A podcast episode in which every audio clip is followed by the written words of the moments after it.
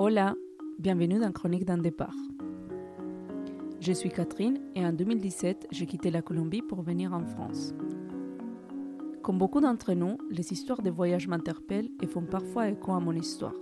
C'est pour ça que dans cette première série de podcasts, on va suivre Afsa dans la préparation de son voyage au Japon. Bonne écoute et bon voyage.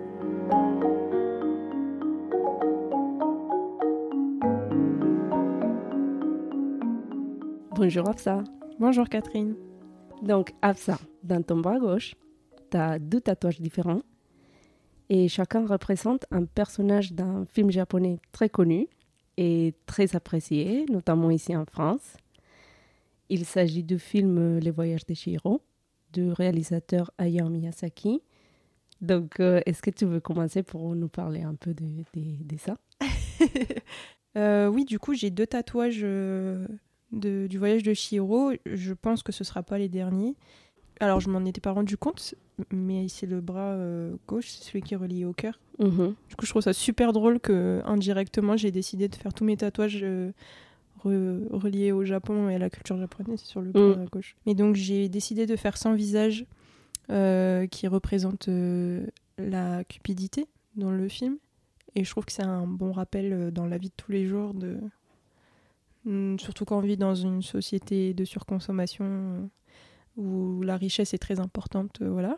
Enfin, c'est un peu personnel, mais du coup, je pense que ça nous concerne tous.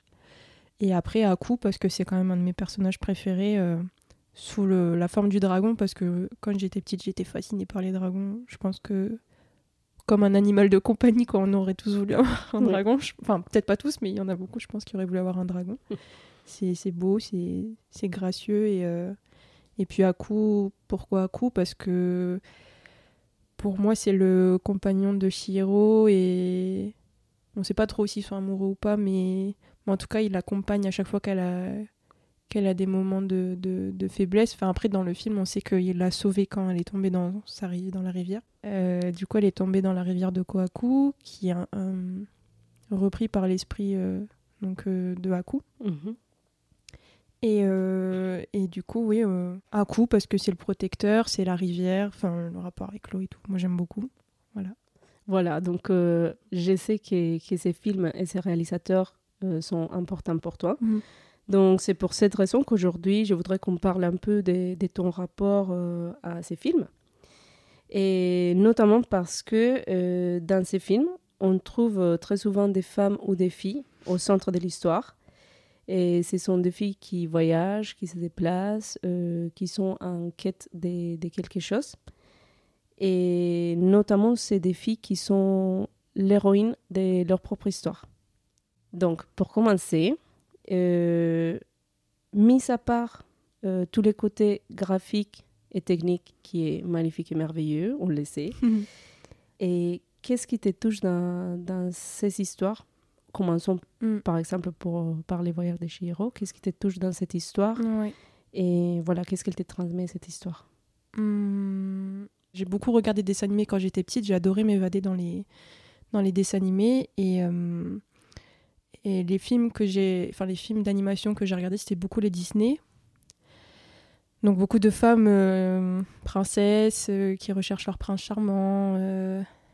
Euh, c'est un peu la femme belle, elle est fine, elle a des jolis traits, elle est tout le temps maquillée même au réveil. euh, voilà, c'est un peu le, ce qu'on reproche aujourd'hui justement au, monde du cinéma. Et euh, Miyazaki, je ne saurais pas dire c'est quand la première fois que j'ai vu un de ses films, mais en tout cas le premier film que j'ai vu c'était Le Voyage de Chihiro. J'étais quand même jeune, j'avais, je sais plus quel âge j'avais, mais je pense 10 ans, 11 ans. Et euh, en tout cas, je sais que j'allais déménager. Et ça m'a beaucoup parlé parce que dans le voyage de Chihiro, euh, elle déménage au début et elle le vit pas très bien. euh. Et moi, j'ai jamais très bien vécu mes déménagements parce que j'ai beaucoup déménagé dans, mon enfance. Mais en tout cas, ouais, c'était la première fois que je voyais un dessin animé où bah, le personnage principal c'était une fille, mais pas une princesse euh, qui demande à ce qu'on la sauve. Et au contraire, c'était un personnage avec beaucoup de force qui, qui, qui agit par son plein gré. euh, Enfin voilà, elle, elle- elle arrive dans, dans, dans cet endroit qu'elle n'a pas voulu parce que c'est ses parents qui ont forcé euh, à aller euh, derrière le, derrière ce tunnel. Et, et à cause de justement leur choix de si on va manger, de toute façon j'ai de l'argent et, et, je peux acheter, je peux tout acheter avec l'argent. il se transforme en cochon. Je trouve que ça représente justement très bien ce, ce, ce, truc. Et euh, je sais pas, ouais, Chihiro, moi j'aime beaucoup parce que, comme je disais, voilà, c'est une petite fille qui, qui, se démerde dans un monde où tout le monde euh, prend de la place, euh, tout le monde a une place très spécifique et elle, elle est là, c'est un humain, on, veut pas d'elle. Euh. Oui, c'est quand même un film qui est pas trop pour les enfants. Enfin, hmm. c'est un film, un dessin animé, mais c'est quand même des sujets qui sont hyper difficiles, c'est des images qui sont super c'est un film qui est tout le temps en action, euh, ça va vite, enfin voilà. Euh, il y a un monde quand même un peu particulier, c'est le monde des esprits, euh, qui n'est pas du tout dans, le, dans la culture française. Enfin, le folklore japonais, on connaît pas trop. Et, et donc, pour un enfant français, c'est quand même assez impressionnant. tous ces masques, ces formes bizarres. et la seule personne dans laquelle je te reconnais, en fait, c'est Shiro, parce que c'est la seule qui te ressemble. Elle est, elle est humaine, elle est habillée comme toi et elle est autant paumée que toi, finalement. Et, euh, et, ouais, je pense que j'adore ce film juste parce que ça représente un peu le, la société. Euh, bah, on en revient encore une fois, hein, mais euh, la société de consommation dans laquelle on est, quoi. Et en plus, j'adore parce que Shiro, justement, elle donne les moyens tout le long du film pour qu'au final, à la fin, bah, elle a son dû, tu vois. Et les gens euh, qui étaient enfermés dans cet état d'esprit de. Bah, le bébé de, de Yubaba, par exemple. Euh, moi, j'adore comment il, il, se, il se détourne aussi, euh, son visage, pareil. comment il se transforme. Comment il se transforme, ouais, dans, la, dans l'évolution du personnage, je trouve ça, je trouve ça super. Est-ce qu'il y a un personnage dans les films de Hayao Miyazaki avec lesquels tu t'identifies ou qui te touche particulièrement? En vrai, je pense que je me reconnais dans pas mal des personnages féminins juste parce que c'est des femmes qui qui ont du caractère. Voilà, elles, sont courageuses, elles se elles sont fortes, euh, elles, se battent ou pas forcément, mais en tout cas, elles ont la volonté d'être là et euh, je pense que peut-être Pogno. le fait qu'elle se sente, euh, enfin qu'elle ait des origines liées à la nature, enfin à l'eau du coup, puisque c'est un poisson, et en même temps qu'elle veut devenir humain et se enfin, bien s'entendre avec les humains, tu vois. Des fois, moi, je me sens un peu comme ça. Je suis humaine, mais des fois, ça me fout la gerbe. et en même temps, il y a tellement de belles choses dans les humains, mais. Et, à la fois des choses atroces, tu vois, mais. Ouais, peut-être Pogno. Hmm. Peut-être Pogno. J'aime beaucoup ce personnage. Tu te rappelles, dans les derniers épisodes, on a parlé un peu du fait de se sentir euh, étrangère? étrangère ouais. Ça peut revenir peut-être là. Ouais. Ouais. Moi, je sais pas si elle, se sent étrangère à elle-même. Euh. Peut-être parce qu'au final, au début, elle fuit justement. Euh, c'est la seule de sa famille parce que du coup, c'est. Donc, elle a plein de sœurs et c'est la seule qui décide de, de quitter son. son sa maison, quoi, son endroit natal un peu, euh, pour aller découvrir l'extérieur euh, et le monde des humains, alors qu'elle, elle a grandi dans, avec un papa qui à la base est humain et qui, qui lui fait la morale depuis le, début en lui disant il faut pas s'approcher des humains, c'est mmh. dangereux. Et au final, elle, elle veut pas écouter, elle est têtue et, et ouais, elle va, elle va chercher un peu. Bah, ça fait partie de ses origines du coup, vu que son père est humain, mais elle va chercher euh, cette part-là chez elle. Ouais. Parce que ouais, même Shihiro, tu vois, c'est un personnage dans lequel je me reconnais beaucoup parce que. Mmh je pense que j'ai toujours cette âme d'enfant euh, fragile, mais, euh, mais qui est toujours à la recherche. Bah, voilà, voyage initiatique, pour moi, c'est, pas un voyage dans le sens qu'on connaît tous. Euh, le voyage de Shiro, c'est vraiment le, le, voyage de cet enfant qui prend des responsabilités, qui, qui évolue D'ailleurs, à la fin, j'adore ce regard qu'elle. Enfin, quand, quand, elle passe ce tunnel et qu'elle regarde derrière elle comme ça. Euh, mm. J'adore ça parce que tu sens qu'elle a grandi et que maintenant elle va affronter la, la, réalité avec. Enfin, la réalité, sa vie, son quotidien, mm-hmm. avec, euh, avec toutes ces expériences qui l'ont forgée. Oui, elle a été transformée. Ouais, et ça, j'adore parce que. En vrai, je pense que ça. Ça fait écho avec mon, mon vécu à moi, tu vois. Tu choisis pas d'être dans un dans un contexte violent, hyper actif ou voilà, enfin hyper actif, qui, qui, bouge beaucoup et, et mais il faut que tu faut que tu agisses, il faut que tu, tu, suives la cadence, tu vois. faut que toi aussi tu te fasses une place dans ce, dans ce truc-là. Donc Shiro, Pogno, ouais. Donc, euh, dans les films de Miyazaki, on voit du coup euh, beaucoup de femmes et, qui se déplacent ou qui, ont, ou qui font un voyage. Mm. Et euh, qu'est-ce que ça te fait de voyager en tant que femme? Qu'est-ce que ça me fait? Ça devrait pas me faire grand-chose en fait. Ça devrait pas à la base me faire quelque chose parce que homme ou femme normalement on aurait le droit de, de voyager sans se soucier de quoi que ce soit mais malheureusement il y a toujours un mais. Euh, je vais pas mentir ça me fait peur hein.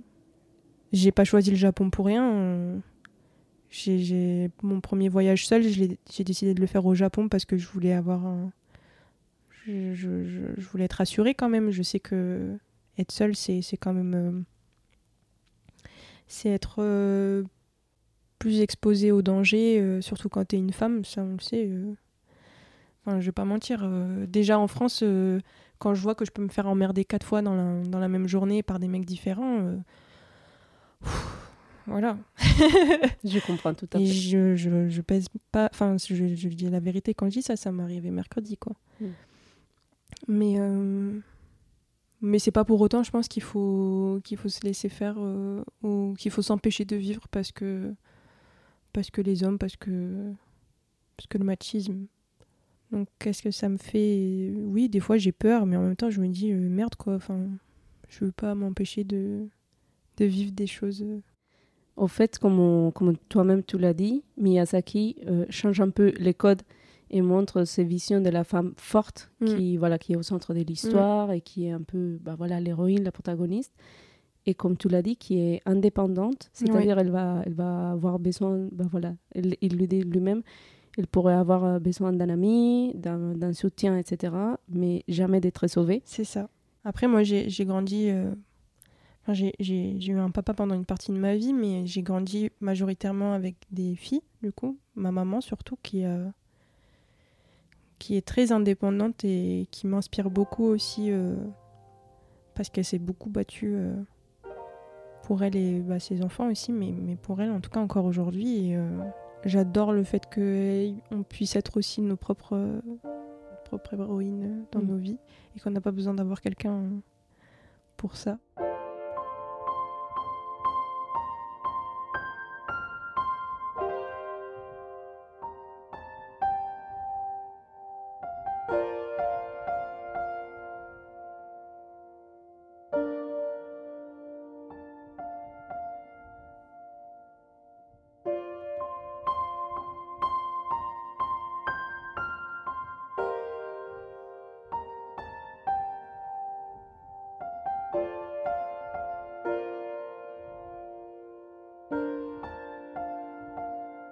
Quand je dis que Miyazaki change euh, les codes, c'est parce que depuis notre enfance, je veux parler de ma propre expérience, on nous a montré euh, une figure de la femme et de la fille qui a besoin d'être aidée. Une femme qui est insuffisante, qui est incompétente et qui aura toujours un homme qui saura mieux faire les choses et qui va l'aider et surtout qui va la sauver. C'est mm. même pas l'aider, c'est la sauver et faire les choses pour elle, lui expliquer la vie, etc. Bon, là, on pourrait rentrer dans un grand sujet.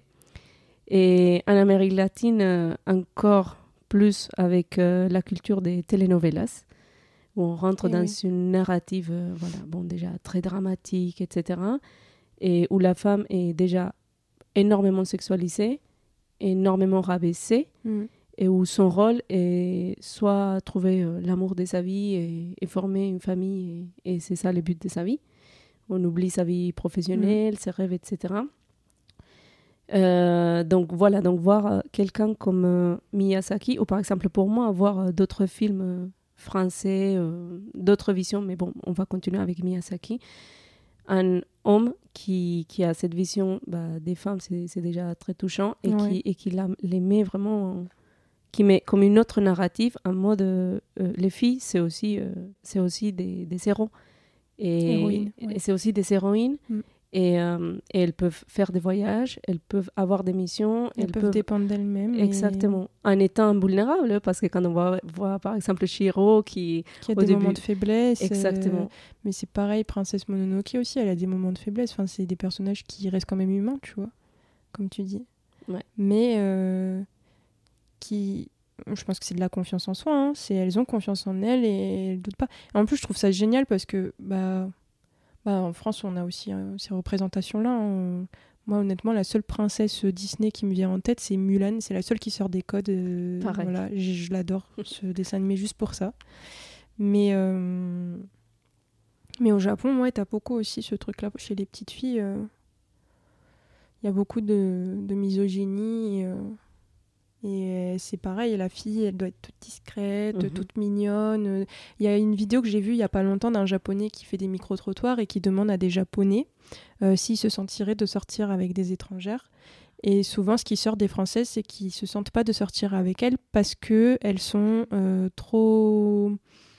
elles ont trop confiance en elles, elles sont trop, elles sont trop indépendantes. Ouais. Ça les intimide parce qu'ils se disent mais à quoi je vais servir? Parce que je pense que c'est ça, en fait, chez les hommes. C'est ça qui vous fait peur. C'est, c'est, que vous avez peur de ne pas avoir de d'utilité. Des, contrôles, ouais. de contrôle aussi. C'est si jamais j'aide pas ma femme, euh, je sers à quoi, tu vois. Hmm. Mais ah, on ne demande pas ça. Hein, mais hmm. voilà.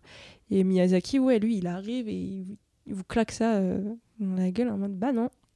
Vous voyez, les filles aussi, euh, elles ont la volonté elles ont. C'est ça. Sans, négliger l'homme, hein, parce que le rôle des hommes, euh, il est, il est magnifique, il est trop beau. C'est important aussi. C'est une symbiose. Il n'y en a pas un qui prime plus que l'autre. C'est une entraide? C'est une entraide, c'est ça.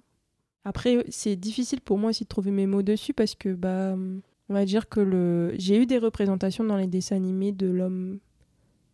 L'homme est le sauveur, euh, l'homme est un piédestal dans, dans ta vie. Mm. Mais en fait, j'ai eu une représentation dans, au sein familial. Euh, la représentation de l'homme dans ma, dans ma famille euh, est tellement chaotique que franchement, je pense que j'ai intégré qu'on n'avait pas forcément besoin d'eux pour, euh, pour tracer nos routes. Et je pense que c'est ce qui m'aide aussi. Actuellement, je suis en couple et ça me fait pas peur de partir au bout du monde, même si je suis en couple. Ça, ça devrait pas impacter en fait mes choix de vie. parce que parce que j'ai un amoureux. Euh. Mhm. Donc, euh, niveau indépendance, autonomie, tout est sans à l'aise, tout est sans tranquille. Ouais, ouais, parce que j'ai eu la chance d'avoir une maman qui m'a montré cet exemple et j'ai eu la chance peut-être aussi d'avoir des représentations comme dans les films de Miyazaki, euh, la femme est aussi quelqu'un, peut être quelqu'un en tout cas si, voilà, si on veut.